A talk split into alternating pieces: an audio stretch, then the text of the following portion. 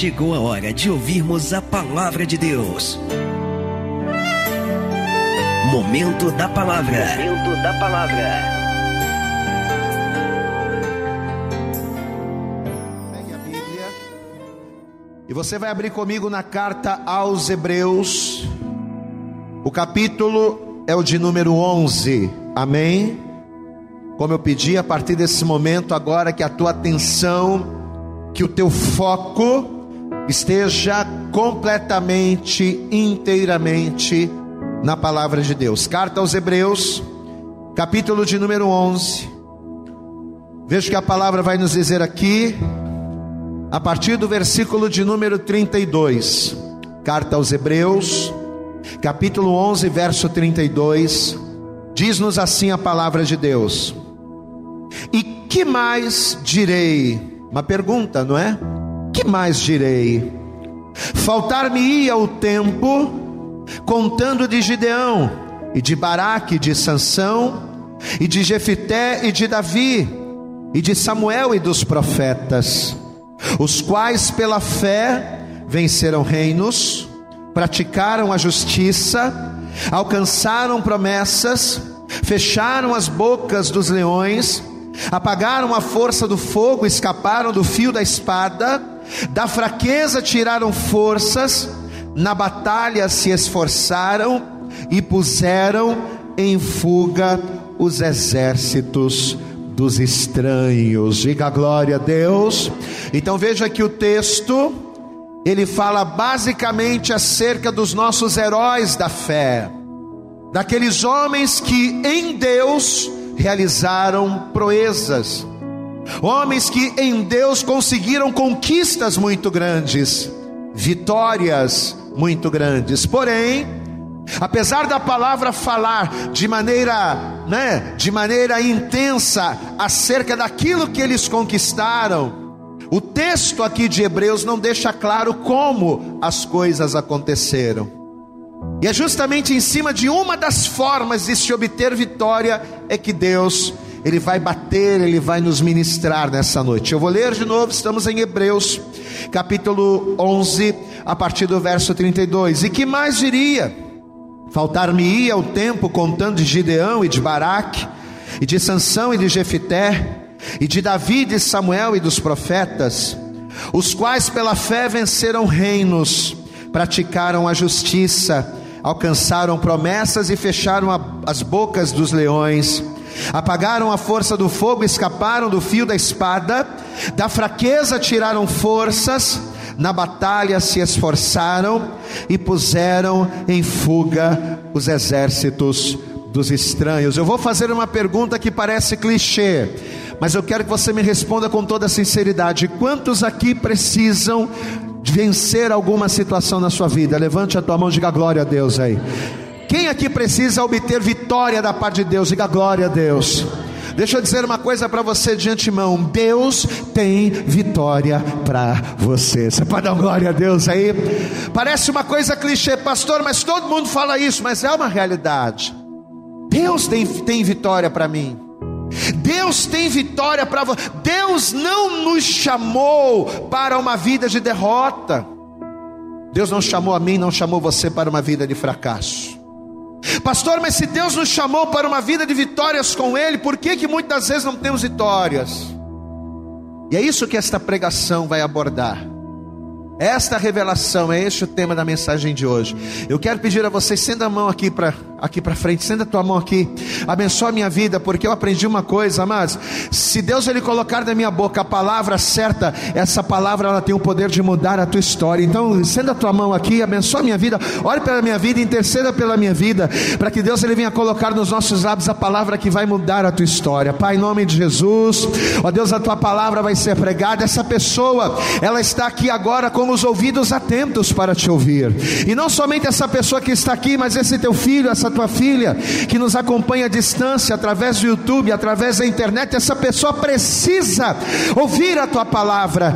Então nessa noite, ó Deus, coloca nos nossos lábios a palavra que essa pessoa precisa ouvir, para que algo nela seja transformado, para que uma chave venha a ser virada e esta pessoa em ti, ela venha aprender a conquistar e ela venha ter uma vida transformada. Em nome de Jesus, os nossos ouvidos, os nossos corações e as nossas mentes, prepare-nos nesta noite para assimilarmos, para entendermos e colocarmos em prática aquilo que o Senhor vai ministrar aos nossos corações. É o que eu te peço em oração e desde já te agradeço. Em nome de Jesus, amém. E graças a Deus, você pode aplaudir mais uma vez bem forte ao Senhor. Isso, aplauda bem forte. Aquele que é poderoso e aquele que vai falar conosco. Por favor, tome o teu assento agora, sente-se no teu lugar. Como eu pedi a você, a partir de agora o teu foco total vai ser aqui na frente, então não olhe para o lado, não olhe para o outro, não levante para beber água, nem para ir no banheiro. Foco total na palavra para que você entenda.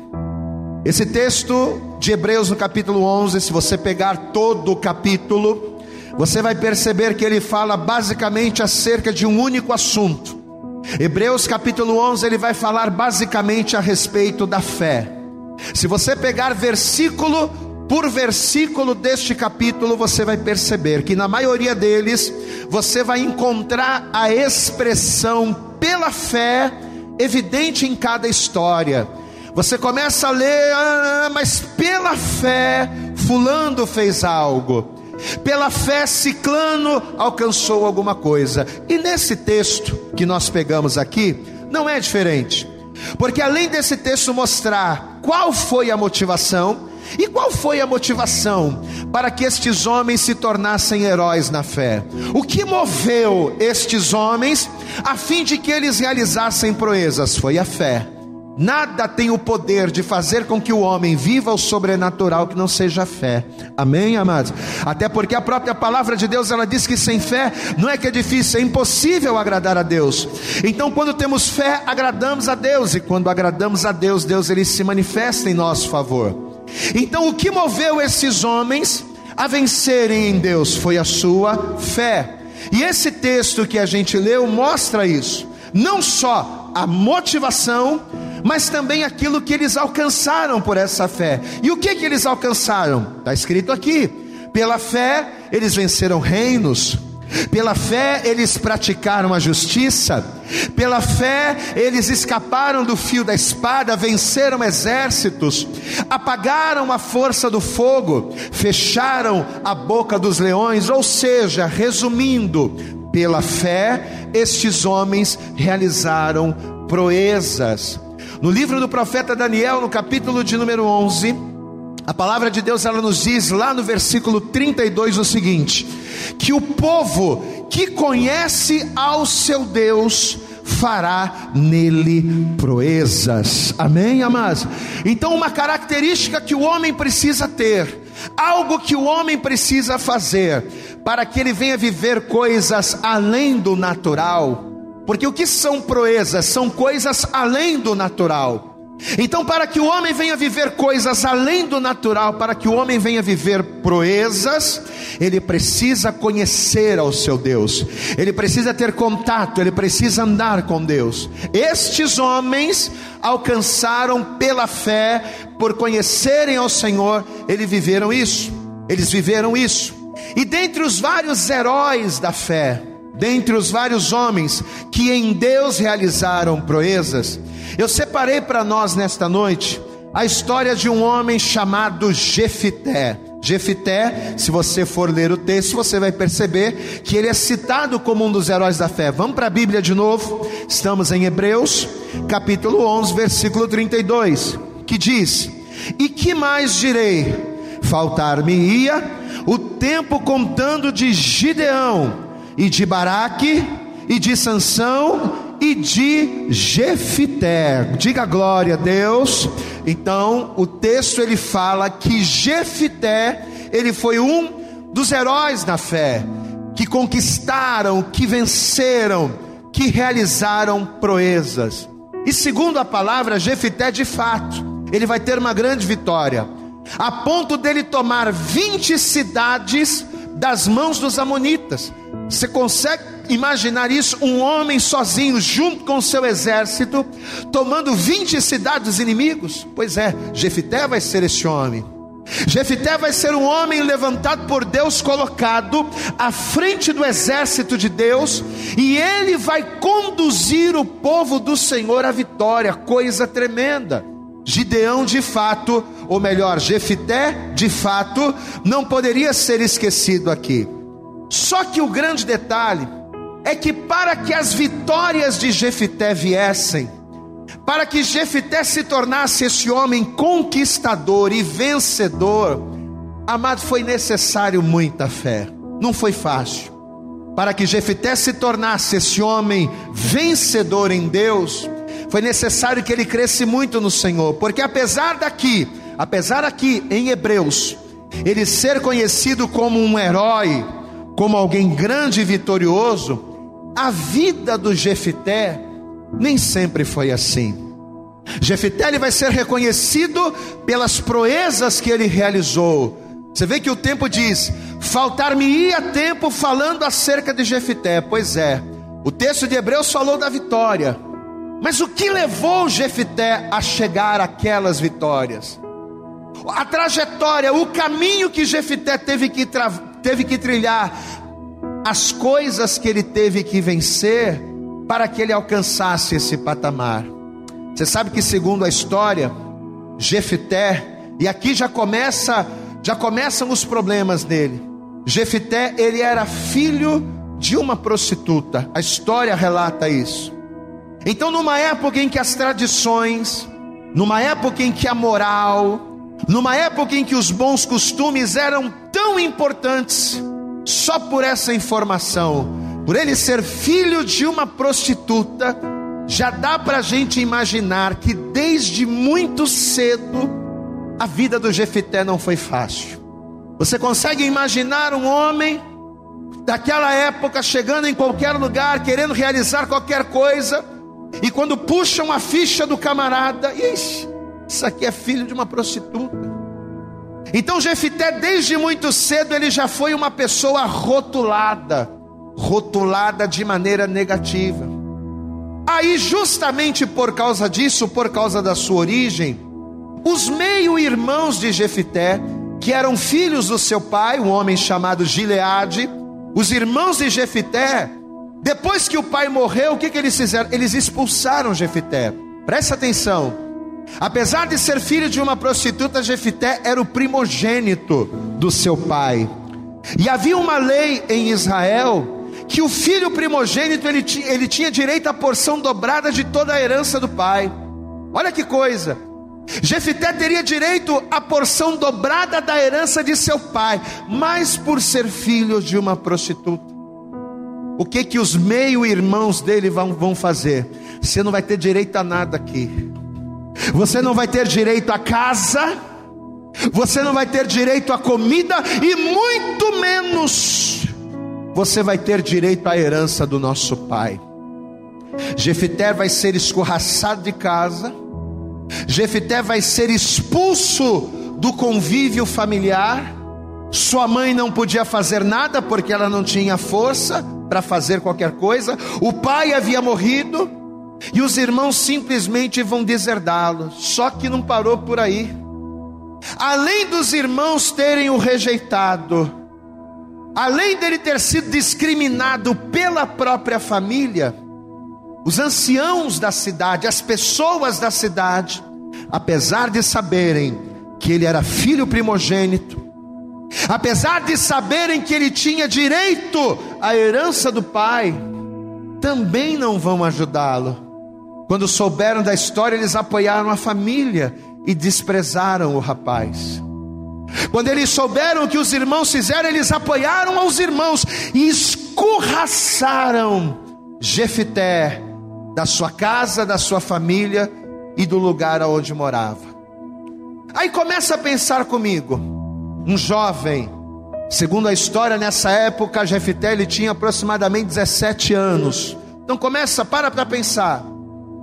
Sem casa, sem família, sem dinheiro, sem ter uma profissão, sem ter para onde ir, sem ter um trabalho, sem ter apoio de ninguém, o que, que vai acontecer com Jefté?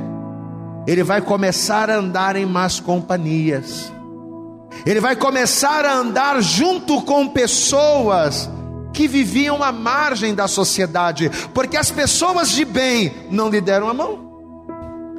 As pessoas de bem, a família o rejeitou. Então diz a Bíblia que Jefité vai começar a andar em companhias más. Ou seja, Jefité ele tinha tudo para dar errado na vida. Vamos para a palavra. Abra comigo em Juízes. Deixe marcado Hebreus. Mas agora você vai para o Antigo Testamento, lá para o início da Bíblia. Juízes no capítulo 11. Juízes, capítulo 11. Veja o que a palavra vai nos dizer aqui a partir do versículo 1. Juízes, capítulo 11, verso 1. Diz assim a palavra de Deus: Era então Jefité, o gileadita, homem valoroso. Diga glória a Deus. Não ouvi, diga glória a Deus. Você percebeu o detalhe? Ele era um homem valoroso, ou seja, era uma pessoa de valor. Só que ele não vai ser julgado. Presta atenção aqui no pastor. Ele não vai ser julgado. Ele não vai ser avaliado, ele não vai ser visto pelo seu valor. Ele vai ser visto pela sua condição. Então olha como é que o texto começa. O Jefité ele vai ser julgado, ele vai ser avaliado pelas pessoas não pelo valor, não pelos seus valores, mas por quem ele era. E é assim que o mundo faz com a gente. Você pode ser uma excelente pessoa, mas você nasce na família errada, ou se você está no meio de pessoas erradas, você vai ser julgado por aquilo. E era o que estava acontecendo com Jefté, veja. Era então Jefité o Geliadita, homem valoroso, porém filho de uma prostituta. Mas Gileade gerara a Jefité. Também a mulher de Gileade, agora a mulher mesmo, lhe deu filhos. E sendo os filhos desta mulher já grandes, expulsaram a Jefité e lhe disseram: Não herdarás na casa de nosso pai, porque és filho de outra mulher. Ô oh, rapaz, você é fruto de um adultério. Meu pai se deitou com a sua, com a sua mãe, mas ele era casado. Tá pensando que você vai ser alguma coisa aqui? Tá fora. Foi o que os irmãos de Jefité fizeram. Versículo 3. Então Jefité fugiu de diante de seus irmãos e habitou na terra de Tobi. E homens levianos se ajuntaram a Jefité e saíram com ele. Agora olhe para mim e preste atenção. Ao ler esse relato, basicamente dentro daquilo que a gente está falando, dentro daquilo que a gente resumiu, o que, que a gente percebe assim de primeira? A gente percebe que o quadro da vida do Jefité não era bom, porque o Jefité ele vai perder coisas que são muito importantes. Ele vai perder o convívio familiar, ele vai perder a estrutura da família, ele vai perder a condição que ele precisava para poder não é? avançar, ele vai perder uma série de coisas, ele vai perder a sua casa, ele vai ser expulso do convívio do qual ele estava acostumado, e ainda por cima vai ser desprezado pelas pessoas da cidade, ou seja, uma questão de dignidade, ele vai perder a própria dignidade. Então, humanamente falando, olhando para a situação do Jefité, a gente percebe que ele tinha tudo para dar errado. Coisa que na verdade já estava acontecendo, porque ele agora já estava começando a andar com pessoas que não eram legais. Olha que luta o Jefité estava travando. Amém? Só que eu quero que você entenda, no meio dessa explicação acerca da vida do Jefité, eu quero que você entenda uma coisa importante. Olhe para mim, amado, eu quero que você guarde isso. Não existe vitória sem luta. Glória a Deus. Posso ouvir um glória a Deus aqui? Amém? Eu vou repetir: não existe vitórias sem lutas. Eu acredito que ao longo da tua vida, em algum momento da sua vida, alguém já deve ter falado isso para você. E eu posso dizer para você, eu posso garantir a você, isso é uma grande verdade. Não existe vitória sem lutas. Por mais que a gente queira ter vitória nas áreas da nossa vida, nosso casamento, na nossa família, por mais que queiramos vitória, por mais que queiramos ser bem-sucedidos em tudo aquilo que fazemos, é impossível termos vitórias sem enfrentarmos lutas, problemas, porque são as lutas que nos encaminham para as vitórias. É claro também que as lutas, elas também podem gerar derrotas. É ou não é verdade? As lutas elas geram derrota. A pessoa que não luta, ela tem 100% de chance de não perder, mas ela também tem 100% de chance de não vencer. Ah, pastor, eu não quero perder, eu não quero ser derrotado, então não lute. Você nunca vai perder, mas você também nunca vai vencer. Agora, uma vez que você entende que não existe vitória sem luta, e você começa a lutar, aí você já entra com meio a meio, 50%. Quando nós lutamos, nós temos 50% de chance de vencer e temos 50% de chance de perder.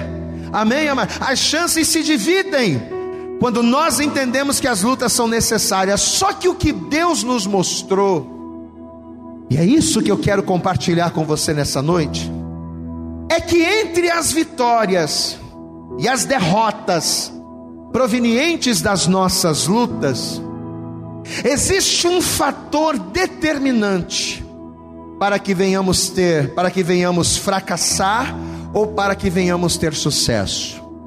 Vamos entender. Não existe vitória sem lutas. Quando nós lutamos, nós temos 50% de chance de vencer, 50% de chance de perder. Mas entre as derrotas e as vitórias existe um detalhe, um detalhe, que é o fator determinante para que venhamos prosperar. Pastor, e que detalhe é esse? O nosso eu. Amém? O que é que garante que uma pessoa vai ser vitoriosa? Ou o que é que vai acabar fazendo com que uma pessoa seja derrotada?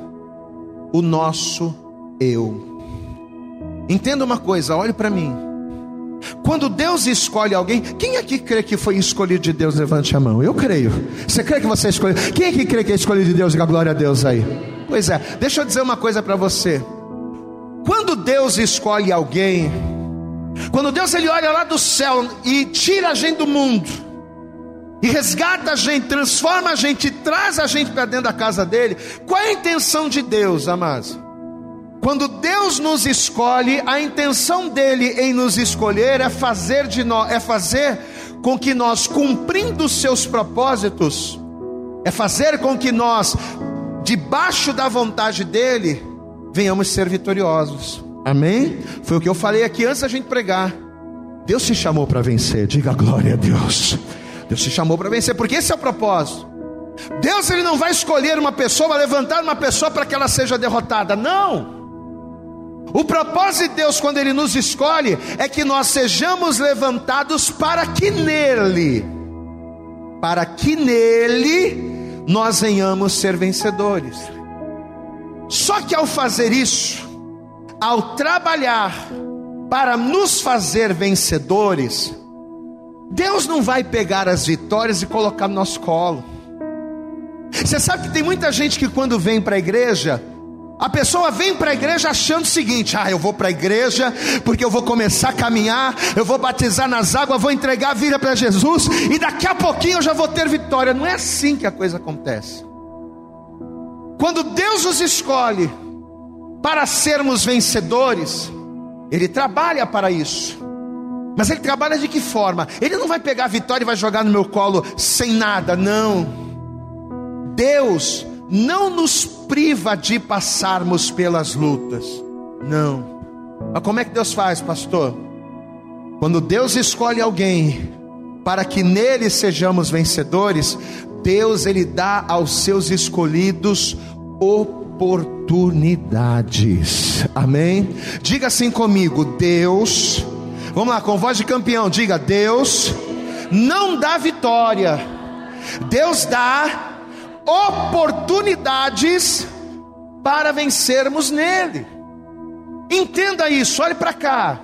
Você quer vitória? Não é vitória que Deus vai te dar. Deus ele vai te dar oportunidades. E são as oportunidades que Deus te dá é que vão gerar essas vitórias na tua vida. Quem entende o pastor aqui? Vamos pegar o exemplo do Moisés. Moisés foi um homem vitorioso, sim ou não, igreja?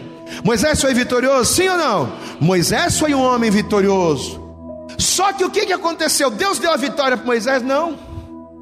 Moisés foi vitorioso por quê? Porque Deus deu a Moisés uma oportunidade. Deus chamou, apareceu para Moisés na e disse assim: Moisés, eu quero libertar o meu povo. Meu povo está 400 anos cativo.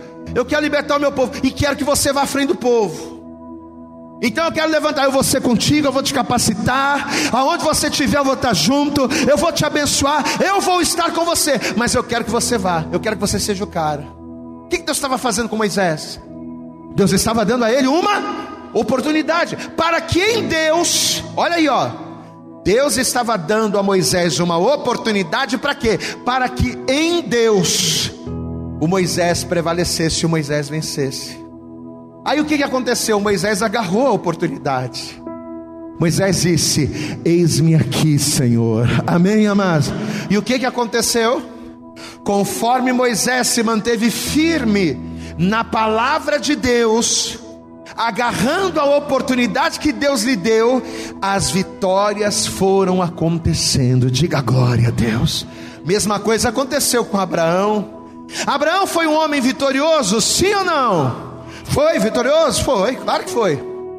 Mas Deus pegou a vitória e jogou no colo dele? Não, não. O que, que Deus fez para que Abraão nele fosse vitorioso? Deus deu uma oportunidade para ele. Deus disse para Abraão: Abraão, sai da tua terra, sai da tua parentela, sai da casa de teu pai e vai para uma terra que eu vou te mostrar. Abraão poderia não ter ido, Abraão poderia não ter obedecido, mas ele escolheu agarrar aquela oportunidade. Deus mandou, eu vou. E qual foi o resultado? Abraão vai se tornar um homem vitorioso não porque Deus pegou a vitória e jogou no colo dele, não. Abraão vai se tornar um homem vitorioso, porque ele agarrou a oportunidade, ele deu ouvidos à palavra e Deus foi com ele. Você pode aplaudir bem forte ao Senhor. Quando você agarra a oportunidade, Deus é contigo, e quando Deus é contigo, a vitória vem. Aleluias! Diga comigo, Deus, mais uma vez para fixar, não dá vitória Deus dá oportunidades. Você entende isso? Deus dá oportunidades para que nele nós venhamos vencer. Quem entendeu até aqui, diga glória a Deus. Legal. Só que aqui está o grande detalhe. Porque ao contrário daquilo que muitas pessoas podem pensar, a primeira grande batalha gerada pelas oportunidades de Deus, a primeira grande batalha que a gente trava, gerada pela oportunidade de Deus, não é travada contra situações. Ah, Deus vai me dar uma oportunidade e nessa oportunidade eu vou lutar contra o gigante. Não. Deus vai me dar uma oportunidade de servir a Ele e nessa oportunidade eu vou lutar contra o diabo. Não. A primeira grande luta batalha que eu travo, quando eu agarro a oportunidade de Deus, não é travada contra o inferno ou contra pessoas, mas a minha primeira grande batalha é contra o inimigo que se chama eu. Glória a Deus. Quando nós aceitamos a palavra, quando nós recebemos a palavra, quando nós agarramos a oportunidade que Deus nos dá de fazermos a vontade dEle, a primeira batalha que a gente trava é contra o inimigo que se chama eu. Sim, é isso que você está ouvindo. Para sermos vitoriosos, para sermos heróis na fé em Deus, a gente primeiro tem que vencer o nosso eu. Antes da gente vencer o diabo, antes da gente vencer o inferno, Antes da gente vencer as potestades, porque a nossa luta, segundo a palavra, não é contra carne e sangue, mas contra principados e potestades, sim. Mas a primeira grande vitória que eu tenho que ter, não é contra as potestades. Eu só vou vencer as potestades que me influenciam. Eu só vou vencer os principados que tentam me reter, se em primeiro lugar eu vencer o inimigo que se chama eu. Deixa eu fazer uma pergunta. Você lembra do que os espias de Israel disseram quando eles voltaram de espiar a terra que Deus havia mandado? Vamos recapitular a história para você lembrar. Deus chegou para Moisés e disse assim: Moisés, você vai escolher 12 espias e você vai enviá-los até Canaã para que eles espiem a terra, para que eles colham todas as informações. Você vai levantar doze homens. Moisés vai levantar doze espias, que eram os doze maiorais de cada tribo, vai enviá-los. Eles vão passar 40 dias na terra. Eles vão retornar, e quando eles chegam diante de Moisés, o que, que os espias falaram? Eles disseram assim: Moisés, a terra que a gente foi espiar, olha, maravilhosa é aquilo mesmo que Deus disse: a terra é boa, a terra é larga, a terra mana leite e mel, a terra é uma bênção. Só que tem um porém: nós não podemos entrar na terra. Apesar de Deus ter prometido, olha que coisa absurda. Apesar de Deus ter prometido, apesar de Deus ter nos dado, nós não podemos entrar na terra. Sabe por quê?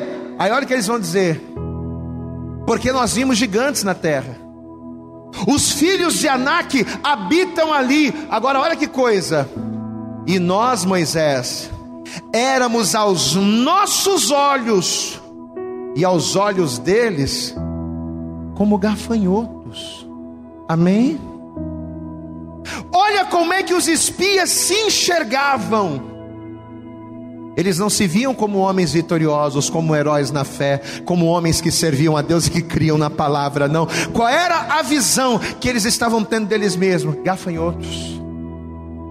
E se eu me vejo como um gafanhoto, as pessoas vão me ver como um gafanhoto. Se eu me vejo como fraco, as pessoas me verão como fraco, o inferno me verá como fraco. Mas por que que eles se viam assim? porque eles queriam vencer uma batalha sem antes vencer o inimigo que se chama eu. Deixa eu dizer uma coisa importante para você. Antes deles guerrearem contra os filhos de Anak, eles já estavam sendo derrotados pelo pessimismo. Antes de vencerem os filhos de Anak, eles estavam sendo derrotados pela incredulidade. Eu quero que você abra os teus ouvidos e guarde isso para sempre. Nenhuma vitória na sua vida, seja contra o inimigo forte, ou seja contra o inimigo fraco, nenhuma vitória na sua vida será vencida se em primeiro lugar você não vencer os seus complexos. Se você não vencer os teus complexos, se você não vencer os teus traumas, se você não vencer a tua covardia, se você não vencer os teus complexos, você não vai ter condições de vencer nenhuma batalha em Deus. Porque o primeiro inimigo que tem que cair na nossa vida para prevalecermos em Deus é o nosso eu. Amém? Ninguém consegue vencer. Ninguém consegue prosperar. Por que, que tem muita gente que não consegue vencer batalhas na vida? Amado, tem gente que tem palavra, tem gente que tem promessa, tem gente que tem chamado, mas não consegue fazer nada. Sabe por quê? Não é por causa do diabo, não é por causa do inferno, não é por causa de pessoas, é por causa dele mesmo. Porque ele é uma pessoa cheia de complexos porque é uma pessoa cheia de dúvidas, porque é uma pessoa cheia de medos. Por mais que Deus fale, a pessoa está sempre retrocedendo, ou seja, ela tem que vencer o inimigo que se chama ela mesma. Amém? Eu nunca vou conseguir vencer em Deus as coisas que estão fora, se primeiro eu não vencer os meus traumas, os meus pessimismos que habitam dentro. E sabe por que não? Sabe por que eu digo isso para você? Porque o diabo, a gente diz assim: ah, pastor, mas a Bíblia diz que o diabo veio para matar, roubar, destruir. Ah, pastor, mas a Bíblia diz que o diabo é o nosso adversário, eu sei. Mas entenda, por mais que o diabo seja o nosso adversário, por mais que ele tenha vindo para matar, para roubar, destruir, por mais que ele seja a figura personificada do adversário das nossas almas, o máximo que o diabo pode fazer contra você é falar. O máximo que o diabo pode fazer contra você é tentar te influenciar. Mas quem é que decide parar de caminhar? Não é o diabo, é você. Quem é que decide desistir do propósito? Desistir do chamado? Quem é que decide ir ou ficar, não é o diabo, somos eu, é você. Quem entende o pastor aqui, diga glória a Deus. Então o diabo, o máximo que ele pode fazer é falar, mas é você que determina se o propósito de Deus vai além na sua vida ou não, meu irmão. Olha, olha a palavra, olha a palavra que Deus está trazendo no teu coração. Deus quer que você seja um campeão. Amém? Deus, Ele quer que você vença em todas as áreas da tua vida. Mas você precisa entender que o primeiro inimigo que precisa cair da tua vida é o teu eu, porque o teu inimigo, o inimigo que se chama eu, está fazendo você se enxergar como gafanhoto, e você não é gafanhoto, você é filho de Deus, você não é gafanhoto, você não é pequeno, você é príncipe, você é princesa, você é rei, você é sacerdote. Levanta a tua mão, abra a tua boca e glorifica, porque se o eu, se o teu eu cair, Deus vai prevalecer na tua vida. Aleluias! Quando o nosso eu cai, é a palavra de Deus que prevalece em nós. Quando o nosso eu pessimista, quando o nosso eu derrotado, quando o nosso eu complexado cai, quem é que prevalece? É a palavra, é a vontade, é a promessa de Deus em nós. O texto que a gente leu no início em Hebreus nos diz que dentre as várias proezas que os heróis da fé realizaram, uma delas, sabe qual foi? Eles tiraram forças da fraqueza. Vamos ver isso comigo no texto? Volta lá comigo, Hebreus. Volta lá para o finzinho da Bíblia. Carta aos Hebreus. No capítulo de número 11, Hebreus, carta aos Hebreus, capítulo 11. Olha o que diz aqui, ó. Quando fala acerca daquilo que eles realizaram, olha o que a palavra de Deus diz. Hebreus capítulo 11, verso 34 diz assim: Apagaram a força do fogo, escaparam do fio da espada. Diga bem alto comigo, igreja, da fraqueza. Não, mas tem que ser bem alto. Diga, da fraqueza. Tiraram forças. Agora olha aqui para o pastor, olha para mim. A gente pode tirar muitas coisas da fraqueza. O que, que a gente tira da fraqueza? Da fraqueza a gente tira o medo. O medo sai da onde? Da fraqueza. A covardia. A covardia sai da onde? Da fraqueza. Então a gente pode tirar um monte de coisa da fraqueza: medo, covardia, insegurança, dúvidas, complexo baixa autoestima, a gente tira um monte de coisa da fraqueza, mas força, tirar força da fraqueza não é para qualquer um. Da fraqueza a gente tira medo, medo de não acertar, medo de não conseguir. Aí a pessoa fica travada na vida, porque ela vive com medo de tudo. Ah, mas e se eu tomar essa decisão? Ah, mas e se eu aceitar essa porta? Ah, mas e se eu A pessoa fica travada na vida. A gente tira medo da fraqueza. A gente tira dúvida da fraqueza. A gente tira incerteza da fraqueza, mais força. Olha aqui, ó. Para o homem natural, para o homem natural é impossível tirar força da fraqueza. Mas os heróis da fé tiraram. Glória a Deus, amados. Ora, se eles tiraram, não é impossível, pastor. Para o homem natural é impossível. Então o que, que os heróis da fé fizeram para conseguirem tirar força da fraqueza? Aí é que está. Você sabe como é que a gente tira a força da fraqueza? Vencendo o nosso eu desanimado, vencendo o nosso eu machucado, decepcionado, traumatizado, complexado, vencendo o nosso eu com a fé no Deus que é forte. Você sabe o que, que o Senhor nos diz lá no livro do profeta Joel, no capítulo 3, no versículo 10? E essa é a palavra que Deus libera sobre a minha vida e sobre a tua vida nessa noite. Você que talvez está fraco, porque você não tem visto as coisas acontecendo. Você que talvez entrou aqui ou está nos assistindo pela internet e talvez você está fraco, está caído, está desanimado. O inimigo que se chama você está prevalecendo na tua vida. Mas nessa noite, Deus manda eu abrir a boca para dizer a você: diga ao fraco, eu, o Senhor, sou forte.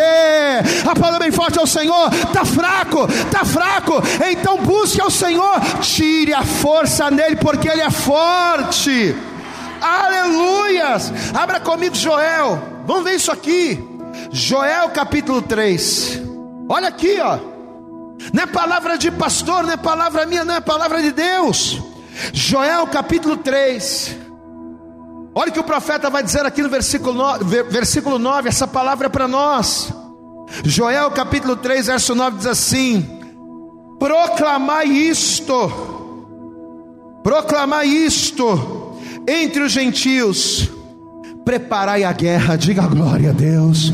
Olha que Deus está mandando você fazer, olha aqui, ó, se prepara para a guerra, meu irmão. Levanta essa, levanta esse teu rosto, levanta esse teu ombro, tira esse choro da cara. Começa a glorificar o Senhor. Glorifica o Senhor aí, meu irmão. Dá glória a Deus aí. Eu estou falando com você, igreja. Dá glória a Deus aí, meu irmão.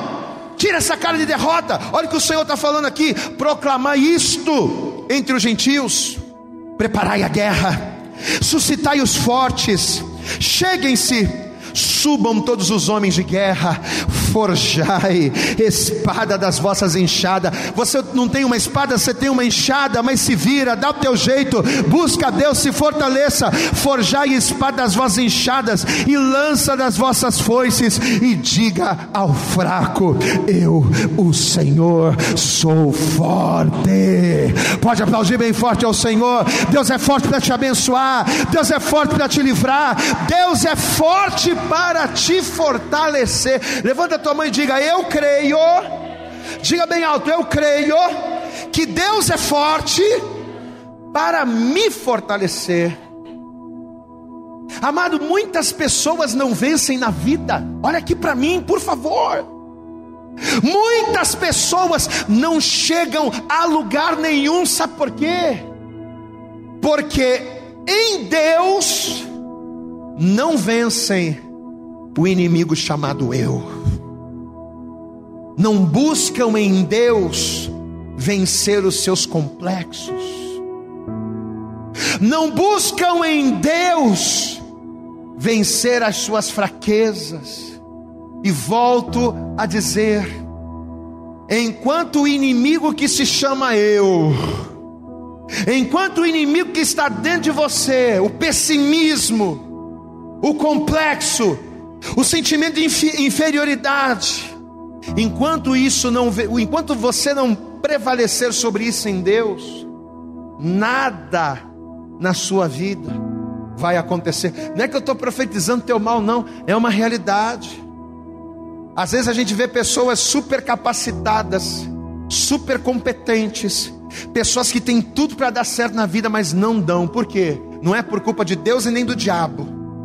Ah, o diabo está se levantando contra a minha vida. Não, o diabo só pode influenciar. Quem decide é você.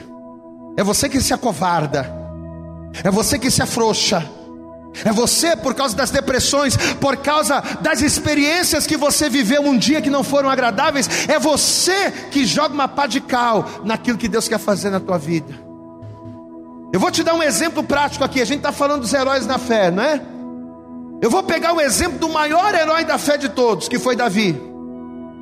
Davi foi um dos maiores heróis da fé citados aqui no texto.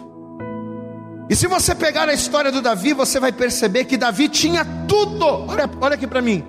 Davi tinha tudo para dar errado.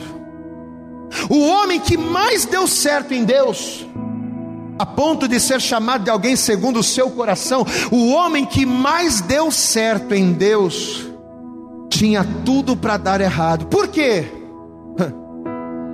Porque além dele não ter aparência, além dele não ser o mais forte, além dele não ser o mais belo, ele não tinha o apoio do pai, ele era desprezado. Os irmãos eram soldados, eram homens de guerra, comiam na mesa. Davi comia com as ovelhas. Se Davi estava em casa ou não, ninguém se importava, porque Davi era mais um. Davi era desprezado. Você acha que isso era legal para o Davi? Sim ou não? Você acha que uma pessoa desprezada dentro da própria casa ela vai ter os seus sentimentos, ela vai ter as suas emoções equilibradas, não. Não era legal para o Davi ver os irmãos sendo honrados e ele não.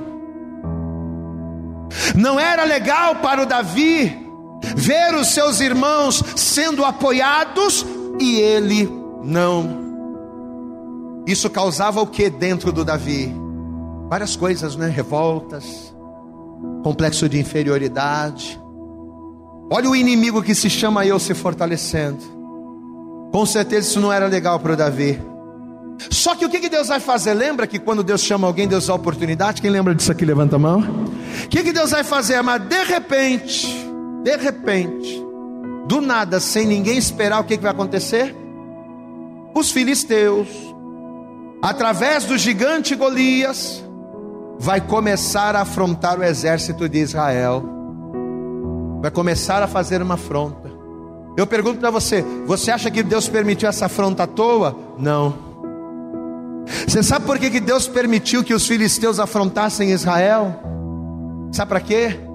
Para que através daquela afronta, para que através daquela situação, o Davi tivesse no Deus forte a oportunidade de vencer não só Golias, não só os filisteus, mas vencer o inimigo que estava dentro dele. Glória a Deus, amados.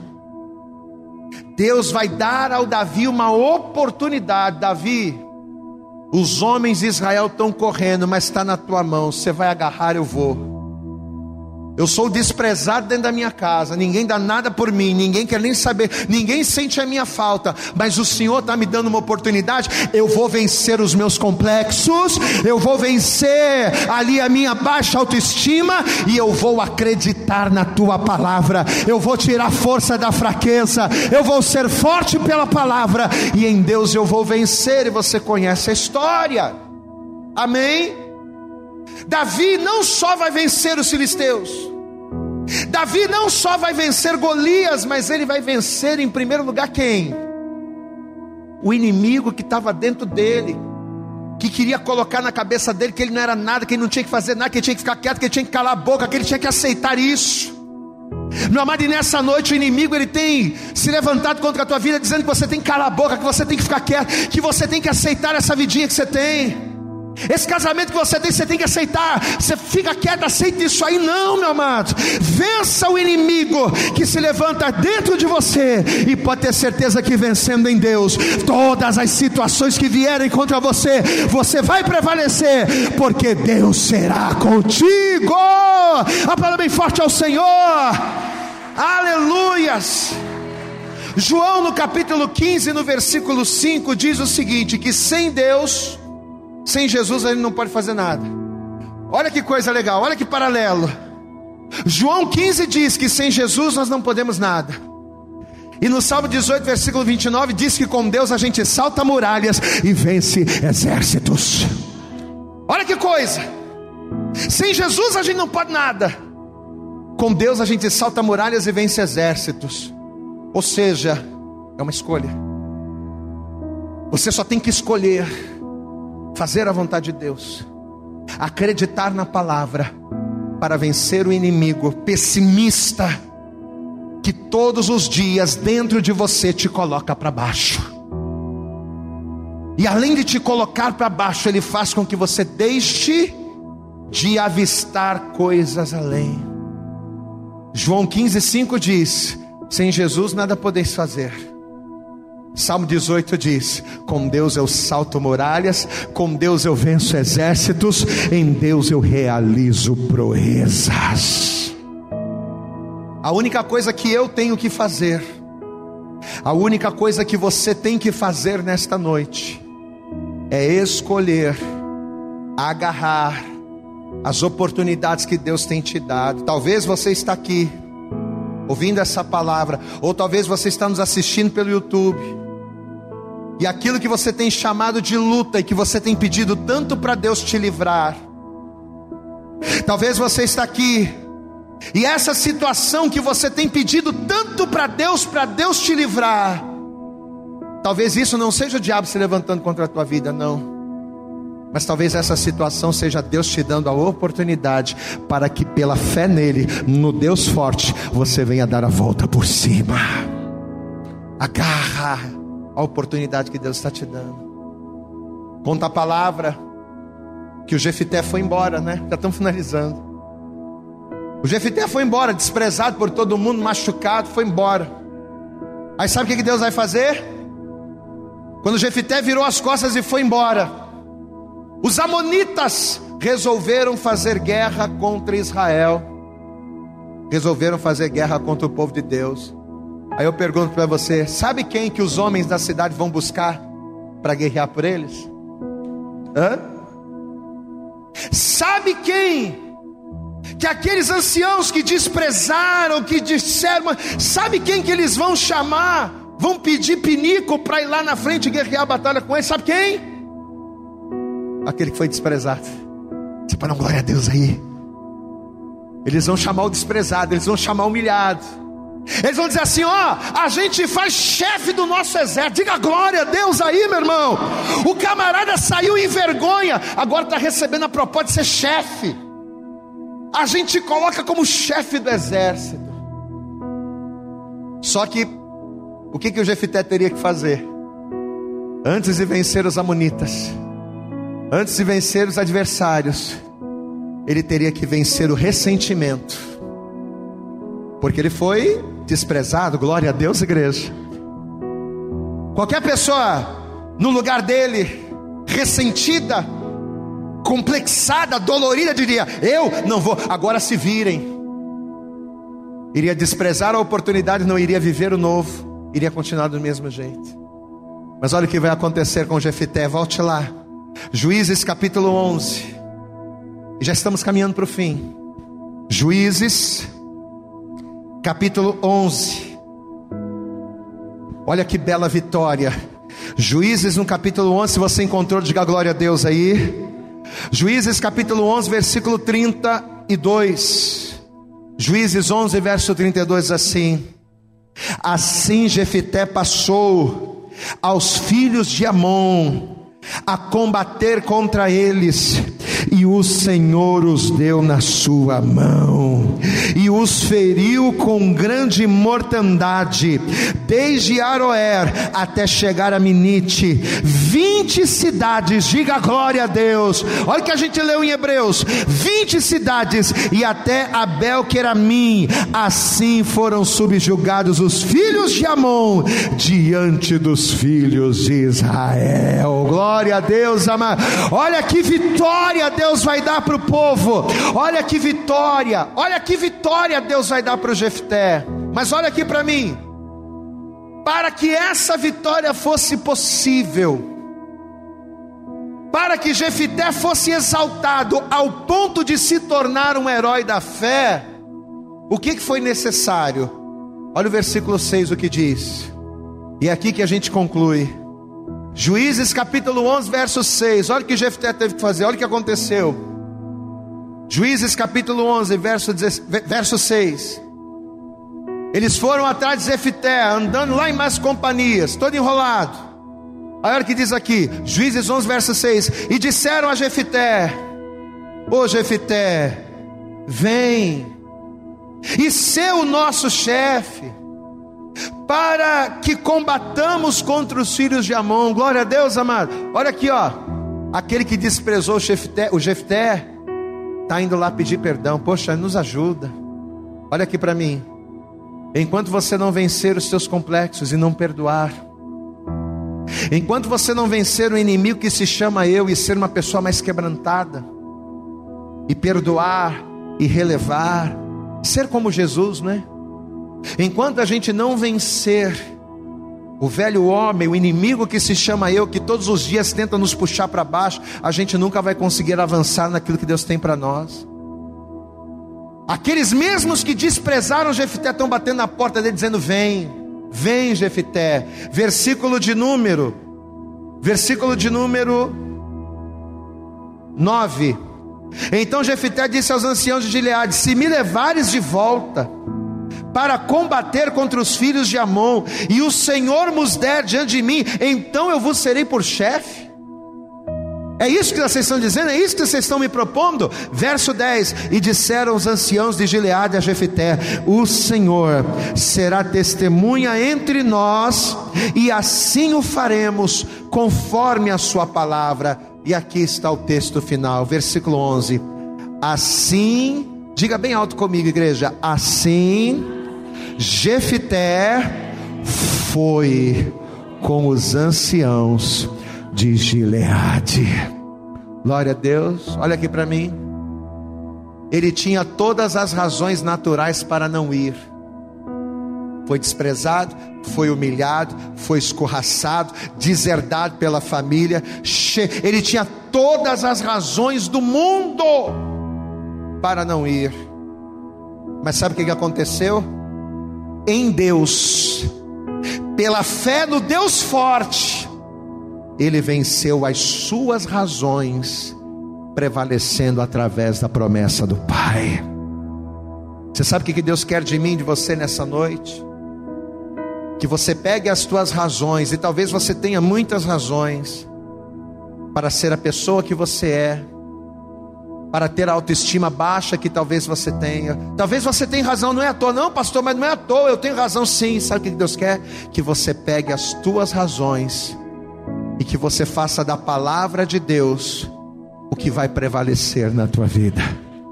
O que tem que prevalecer em nós não são as nossas razões, o que tem que prevalecer em nós é a palavra de Deus, é a nossa fé. Quando a minha fé prevalece sobre as minhas razões, o inimigo que se chama eu é derrotado, o nome do Senhor na minha vida é glorificado e as vitórias de Deus acontecem. Você toma posse desta palavra em nome de Jesus? Você crê que nessa noite Deus está usando essa palavra para falar com você? Amém? De verdade mesmo? Crê? Então deixa eu pedir para você se coloque de pé. E assim que você se colocar de pé aqui no teu lugar, aqui na igreja, você vai dar para o Senhor e para esta palavra a tua melhor salva de palmas. Vamos aplaudir, mas eu quero que você aplauda mais, aplauda mais forte ao Senhor nessa noite. Isso, abre a tua boca e diga glória, glória, glória a Deus. Eu acredito que essa mensagem falou poderosamente com você. Mas se você acredita que ela pode ajudar também uma outra pessoa, que você gosta, ama ou admira, mande para ela. Compartilhe o link ou convide essa pessoa para seguir o nosso podcast. E creia que fazendo isso, ainda que não seja você a ministrar, além de nos ajudar, você estará cumprindo o ID de Deus. Deus abençoe você e até o nosso próximo conteúdo.